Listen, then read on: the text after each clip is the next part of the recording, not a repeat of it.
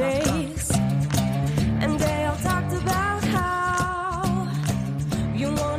somehow.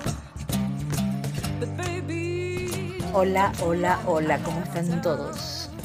¿Cómo están? Otra semana más para contarles mis viajes con historias.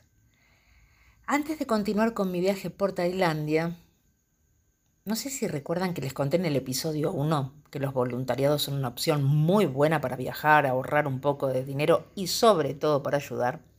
A ver, si no tenés deseos o capacidad de ayudar, ni lo pienses. O sea, no son una tarea sencilla, sobre todo eh, como en mi caso, que la búsqueda está orientada al trabajo con niños. Hay de todo tipo de voluntariados, desde cosechar papas hasta limpiar hoteles, pintar casas, hay de todo tipo.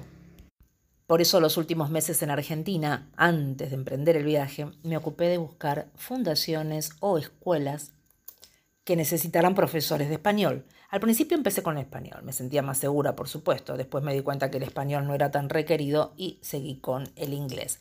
Entonces buscaba lugares para voluntariar en cada país que pensaba visitar.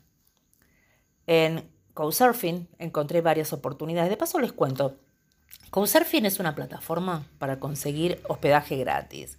Son familias que abren las puertas de sus casas por unos días a los viajeros. No es para largas estancias, pero por un par de días está buenísimo. Y aparte salís con las familias, te sacan a pasear, eh, comes con ellos, la comida del lugar, o sea que están súper bueno. Y vos podés hacer lo mismo y ofrecer tu casa en el país donde residís. Es de muchísima, muchísima ayuda. Más tarde les voy a contar mi experiencia. Buscando, buscando, entre varios posibles lugares que solicitaban voluntariados, me contacté con Liars Infants del Mont, que es una fundación de Andorra que ayuda a niños en Rojal, en Camboya. Me enviaron por email material sobre la ONG y luego hicimos una videollamada, fueron súper, súper amables. Y ellos me ofrecían habitación y comida en una de las casas que tienen en el predio a cambio de enseñar inglés. De más está decir que el viaje a Camboya a mí me daba una felicidad enorme, era uno de esos países que yo quería conocer. Pero saber que aparte iba a estar ayudando a niños me parecía como grandioso, como que le agregó otra razón, le dio otro impulso al, al viaje. No siempre, pero a veces los propósitos van cambiando. Por eso cuando mucha gente me pregunta de qué huís, porque no muchos pueden entender que alguien esté lejos de su país, de su hogar por tanto tiempo, piensan que estoy huyendo, la respuesta ha ido mutando con el tiempo. Al comienzo era, bueno, estoy cumpliendo el sueño de viajar, me encanta viajar. Después con el tiempo me di cuenta que sí, que estaba huyendo. Un poco les conté en el episodio 1, ¿no? El trabajo, la familia, Argentina, todo. Eh, ¿Se acuerdan? Pero luego los propósitos también fueron cambiando, aún antes de salir de Argentina. Cuando empecé a preparar cómo iba a ayudar a estos chicos, qué les iba a enseñar, cómo les iba a enseñar. Como no contaban con muchos recursos materiales en esa fundación, se me ocurrió llevar cosas didácticas para los niños. ¿Se acuerdan que les conté que llevé una maleta y una mochila? Bueno, esa maleta estaba llena de papel, sí, de papel. ¿Y cómo pesa el papel? Por eso pagué exceso de equipaje. Pero hice cientos, no miento, cientos de copias con ejercicios, con juegos, dibujos para colorear. Aparte hice pequeños bastidores de cartón y llevé montones de lanas de colores con la intención de enseñarles eh, la técnica del telar. Yo en esa época hacía telar, hacía telar en alambre, ya les voy a contar eso. Y así mi propósito, aparte de viajar, fue ayudar a quien fuera. Y ya les contaré las oportunidades increíbles que me regaló la vida de nómade. Por otro lado, el saber que no gastaría dinero durante mi estadía en la ONG me dio cierta libertad para emprender mi viaje al norte de Tailandia. Por lo tanto, dejé la pesadísima maleta en Bangkok, en el hotel, y emprendí mi viaje bien livianita. Recorrí el norte de Tailandia durante dos meses. Había dejado el sur, o sea, las islas, las playas, para más adelante. Es una zona más cara, más turística, y ya sabemos que yo no tenía mucho dinero. Aparte tenía ganas de ir al norte porque específicamente tenía algo que hacer en el norte. Bueno, los templos que vi en Tailandia son de una belleza superlativa. En Chiang Mai y Chiang Rai está el templo blanco, el azul, el negro, que quedan todos bastante cerca, o sea que los pueden visitar a los tres eh, en unos días. Son templos que tienen ese color, tanto adentro como afuera. Son luminosos, son brillantes, son increíblemente hermosos. Sobre todo el blanco, que es una mezcla de antiguo y moderno, ya que el arquitecto que lo rediseñó fue a partir de un antiguo templo que estaba abandonado. Son gigantes, son enormes. En el norte van a haber muchos budas reclinados, pero ninguno se compara con el de Bangkok, que mide como 46 por 15 metros. Es una bestialidad de Buda. Templos por todos lados, budas en todas las posiciones, con todas las sonrisas que se imaginan dibujadas en el rostro. Y también, capítulo aparte, visité la tribu de Karen Longneck. Longneck significa cuello largo. Habrán visto a lo mejor algunas fotos, habrán escuchado o visto algún documental. Son mujeres que tienen los collares enrollados en los cuellos larguísimos, que tienen un escenario bastante bien montado para el turismo y se las exhibe de una manera que a mí me chocó bastante. Obvio, sí, me saqué fotos con ellas, pero cuando veía a otros turistas que también se sacaban fotos me sentí tan ridícula. Alrededor todo lleno de souvenirs que se te ocurran, vasijas, billutería, comida, telares. Ah, y sobre todo la, la exhibición de esas mujeres me parecía obscena, aún a pesar de que sonreían. Y en ese momento me planteé qué hacía yo, para qué fui. Entonces me senté bajo un arbolito y busqué información en un portal de minorías étnicas. Y cuando te interiorizas sobre la vida de estas mujeres, créeme que la percepción cambia. Estas mujeres jirafas, así le dicen, llegaron a lo que hoy es Myanmar hace dos mil años, desde el desierto de Mongolia, y llegaron a Tailandia huyendo de la guerra civil birmana. Estas mujeres no son ni birmanas ni tailandeses, no tienen derechos, no tienen papeles, no tienen patria, no, no pueden trabajar, tienen el estatus de refugiadas. ¿Y de qué viven? De lo que venden en ese mercadito, ese lugar que uno mira hasta despectivamente porque vaya a saber qué esperamos los turistas de estas mujeres. ¿Por qué vamos a verlas? A sacarnos una foto con ellas y después las criticamos, como muchos que estaban en el grupo hacían.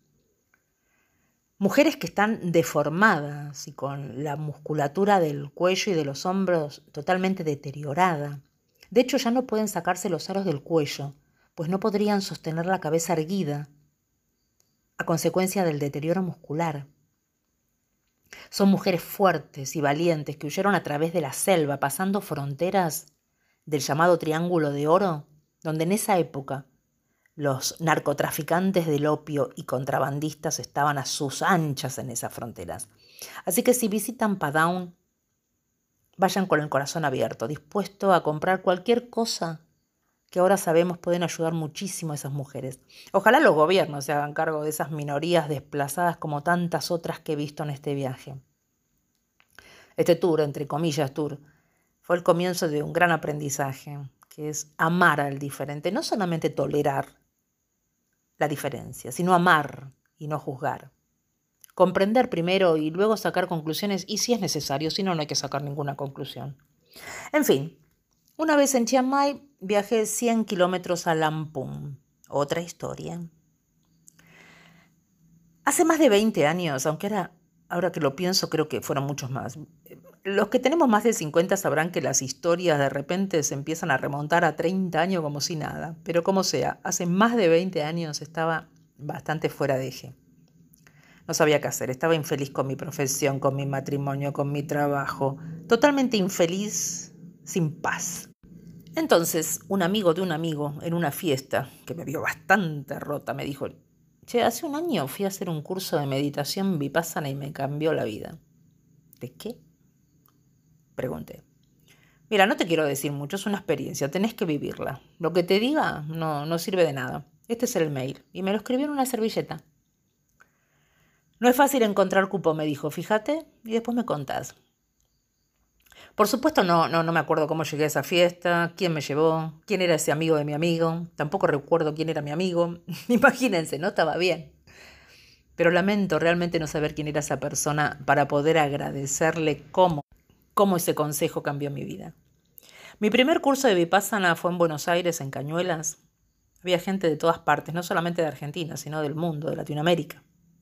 Hay listas de espera larguísimas, y hay unos monjes budistas que te guían la meditación que es dictada por unas grabaciones de Goenka y de sus profesores asistentes. Las reglas son estrictas. Te levantás, dormís muy temprano, meditas muchísimas horas. Comes solamente comida vegana. Ahí, a partir de ahí, me hice vegetariana. Se te pide estricto silencio y nulo contacto visual o físico con otros participantes. Y al irte, dejas una donación en sobre cerrado a tu propia voluntad. Nadie te pregunta, nadie dice nada. Es todo tan calmo, el silencio. Ahora, pasas por todos los estados de ánimo. Cansancio, muchísimo cansancio, sobre todo por tantas horas meditando en una posición incomodísima. Tanto silencio y, y la misma meditación te lleva a unos lugares maravillosos, maravillosos, pero también a veces difíciles de atravesar. Son cursos de 10 días y te aseguro que si logras pasar el día 6, el resto será sencillo. Pero doy fe que a mí me cambió. De hecho, hice luego otro en Buenos Aires, en Bransen, donde con los años consiguieron tener su propio centro de meditación, y el tercer curso, por supuesto, en Tailandia, en la ciudad de Lampung. Me había notado cuando aún estaba en Argentina, y luego de varios meses me confirmaron el cupo. Con el agregado de que ese centro de meditación de Lampún está en la cima de una montaña, donde la luna juro que es más grande que en otra parte del planeta, y que al haber estado viajando por Tailandia, tanto budismo, tanto templo, el entorno en general hizo que esos 10 días de meditación fueran increíbles en todo sentido. Y más intensos si los comparo con los otros dos cursos, los anteriores. Pero miren qué loco, al día número 4, al cuarto día de meditación, recordé que era mi cumpleaños. ¿Saben lo que es festejar? Bueno, festejar. es un eufemismo. Pero digamos, que estar ahí sola, rodeada de mucha gente, pero sola, sin hablar, sin tiempo, sin reloj, sin horario. Te llaman para comer y te avisan que tenés que dormir o que te tenés que despertar con unos gong o con unas campanitas estar en ese entorno el día de mi cumpleaños, cuando mis cumples eran famosos por la cantidad de gente, los festejos en mis bares, con músicos amigos tocando en vivo, mucho brindis, mucho brindis. Y acá mi cumple sola, en silencio, mi corazón creo que literalmente explotó. Haber transcurrido diez días en silencio y conectada con lo importante me hizo reflexionar mucho acerca de este viaje, acerca de mi vida futura, y creo que sentí por primera vez que de una manera u otra iba a ser un viaje largo. Creo que internamente decreté, Pato, mira, mira dónde está, seguí, no pares, seguí. Así, con una sonrisa dibujada en la cara, con el corazón y la mente en calma, así volví a Bangkok. Miré el mapa y me tomé un tren a la playa más cercana, a solo dos horas. Se llama Pattaya. El viaje en tren fue hermoso. Todas las culturas en un andén. Asiáticos, musulmanes, la comida en los andenes, los olores, las frituras, el no entender un pito lo que decían los altavoces y confiar, confiar en el instinto.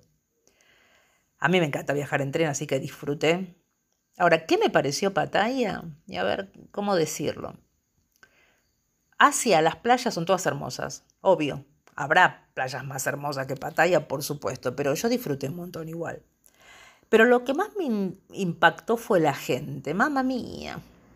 De entrada, ya me había dado curiosidad un cartel que había leído apenas llegué y que decía en la puerta de un bar, no se admite cocaína. ¿What? ¿Qué? Así que por curiosidad la noche agarré, me vestí y me fui por la Walking Street. Vamos a ver de qué se trata. Y lo que más me chocó fue el turismo sexual. Fue mi primer eh, contacto con lo que es el turismo sexual. Había leído, había escuchado, pero una cosa es escuchar y otra cosa es verlo. Sobre todo cuando ves eh, tipos de 70, 80 con nenas. Son muy, muy jóvenes. Pero bueno, es algo corriente en el sudeste asiático. A ver, si vas con familia y querés tranquilidad, no es el lugar. Está demasiado borracho viejo con casi niñas colgándoles del cuello. Entendí lo de la cocaína inmediatamente. No voy a hacer un juicio de valores, pero no es mi palo. Yo disfruté el mar y pegué la vuelta a Bangkok para rescatar mi pesada maleta y viajar rumbo a Cambodia. Viajé hasta la frontera de Ayaran Pratet y de allí a Siem Reap. Primero en tren y luego en bus. Ya les dije que me gusta viajar en tren. Y llegué despatarrada después de muchas horas al norte de Camboya. Las fronteras en Asia son de por sí bravas. El idioma, los gritos, las coimas, todo hace que te sientas en peligro constante. Y una vez que cruzas la frontera, muchos, y cuando digo muchos digo muchos hombres con tuk-tuk, con motos, te van a ofrecer llevarte, guiarte, ayudarte. No confíes. Lo que quieren son tus dólares. Y si te ven sola, mujer y sola, mamá mía. Tenés que ser muy firme para negociar y que no te pillen. Mi experiencia dice que hay dos momentos en que tenés que estar muy claro de mente cuando viajas trámites y visados en las fronteras y la salida de fronteras, aeropuertos, estaciones de bus o de tres, porque son muchos los que se te tiran encima para que vayas con ellos y no entienden inglés, así que ni te gastes. Aprendí a decir no gracias en el idioma local antes de ir. Bueno, Siem Reap, una ciudad hermosa, verde, colorida, llena de ríos. Ahí están las ruinas del Angkor Wat. Pero una entrada de 50 euros para mí era impagable. Ni de afuera lo vi en ese momento. Me alojé en un hotel que había reservado en Booking. Paréntesis, ¿por qué me sirve Booking comparada con otras aplicaciones? Porque me da la posibilidad de reservar sin tarjeta. Y yo no sé si les dije, pero yo no tenía tarjeta. Y aparte casi nada es como ves en las fotitos. Sobre todo en India. Hay un abismo entre realidad y foto. Así que si no te gusta, te vas. Y no pagaste nada. Y aparte como viajera a esta altura, cambio de idea y de itinerario a cada rato. El hotel era lindo, cama, baño privado, un poco caro, y yo ya estaba quedándome sin plata. Para el voluntariado en la ONG me faltaban como dos meses, entonces, ¿qué hice? Llamé a la fundación y le dije, mire muchachos, estoy acá. Le llevo la valija. Así podía viajar más liviana. Fui hasta Rojal en bus, una hora y media. Me fueron a buscar a la estación, divinos. Tienen un lugar enorme con varias casas donde funcionan los dormitorios y las aulas, las escuelas. Muchísimos niños sonrientes, jugando, haciendo deporte, estudiando. Tarea cumplida. Dejé la valija, ya volvería. Una maleta menos que llevar de un lugar a otro. Volví al hotel, estaba boludeando en Facebook y encuentro un posteo de un profesor de inglés camboyano, en Siem Reap, donde yo estaba, que buscaba un voluntario para enseñar en su academia de inglés. Le mandé un mensaje. Nos reunimos inmediatamente porque vivíamos muy cerca. Él tenía un profesor de Perú que se iba en 20 días y necesitaba un profesor urgente. Me ofrecía habitación con baño, todas las comidas en la casa de su familia. Perfecto, acepté. Ahora, ¿qué hago 20 días? Bueno, me voy a una isla, porque viajar por el sudeste asiático, insisto, es barato. Y me fui a Conrón.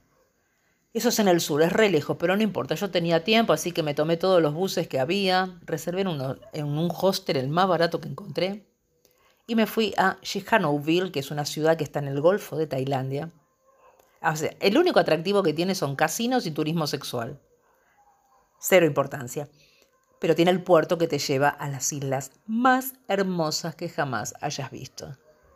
Los barcos son una locura, son unas lanchas para más o menos unas 60 personas, son súper rápidas, pero el tema es llegar, acceder a esa lancha. Tenés que saltar, o sea, literalmente tenés que saltar o desplazarte, dejarte caer pegada al muro del espigón hasta tocar la lancha. No sé si pueden visualizar la imagen. Todo mientras la lancha se mueve para todos lados. Es una locura. Y para bajar en la isla el procedimiento es al revés. O sea, ojalá encuentres a alguien que te jale desde arriba, aunque sea de lo pelo, para poder salir de la lancha. Y encima con una mochila. Pero qué isla. A ver, este no es un podcast para describir paisajes porque los paisajes son para mirar. Pero les digo, esta isla es una belleza sobrenatural y todas las que hay alrededor, porque está lleno de islas. Munida de mi mochila de 50 litros, caminé más de 10 minutos por la arena hasta llegar a mi hospedaje, que era muy barato, pero frente al mar. 10 cuchetas y un solo baño, pero frente al mar. Súper ruidoso de noche ya que tenían fiesta toda la noche, todo el piberío hasta las 3 de la mañana, pero frente al mar. Y otra cosa yo no podía pagar. Pero enseguida me hice amiga del camarero y ayudante de un bar que estaría como unos 10 minutos caminando, entonces me pasaba todo el tiempo ahí, súper tranquila, podía sentarme sin tomar nada, me hacían descuentos en las comidas, pasaba ahí horas, nada, mirando el mar y felicitándome por estar ahí. Bueno, les dije que no tenía tarjeta de crédito, ¿no? Bueno, mi cash iba conmigo a todos lados. Poco cash, pero conmigo, distribuido en la mochila. Hasta que a la sexta noche, en esa isla hermosa en Corrón, veo que me falta dinero. Me habían robado una gran parte. No recuerdo la cifra, a ver, no soy tonta, lo que me angustia lo olvido enseguida. Pero pónganle, tenía 10, me robaron 7. O sea, casi todo. Reclamé en la recepción, me miraron con cara de señora, no leyó el cartel grande en el cuarto que dice la empresa no se responsabiliza por pérdidas o robos, o sea, jodete, anda a buscarlos. Plan B. Tenía que irme de la isla y buscar otro lugar para voluntariar en Cambodia hasta que me llegue el momento de ir a la Academia de Inglés. Así que encontré un posteo de un hombre en Phnom Penh que me ofrecía vivir con su familia a cambio de clases de inglés en el barrio acepté. Pero cuando llego a la capital, a Phnom Penh, recibo un mensaje de este señor que dice que su suegra se descompuso y que su última voluntad era, ir a morir a Angkor Wat, el templo ese gigante de los 50 dólares que les conté antes. ¿Quién iba a decir? Nada. Ahora, ¿qué hago? Primero me fui al hotel más barato pero limpito de la zona el dueño era un personaje increíble, pero el lugar era la cuna del mal. No sé cómo describirlo. Había un billar en la entrada, o sea, no tenía puerta, no tenía recepción, era todo a la calle, o sea, era raro, es muy difícil de describir. Donde habían unos muchachones, muchachones, metro noventa y cinco de africanos jugando mientras entraban y salían de los cuartos con niñas, literalmente niñas, no tenían más de 12, 13 años, un asco lleno de americanos borrachos en la recepción, que como no, era como no era cerrada, se confundía con la calle que era peatonal. O sea, vos no sabías quién estaba dentro y quién estaba afuera.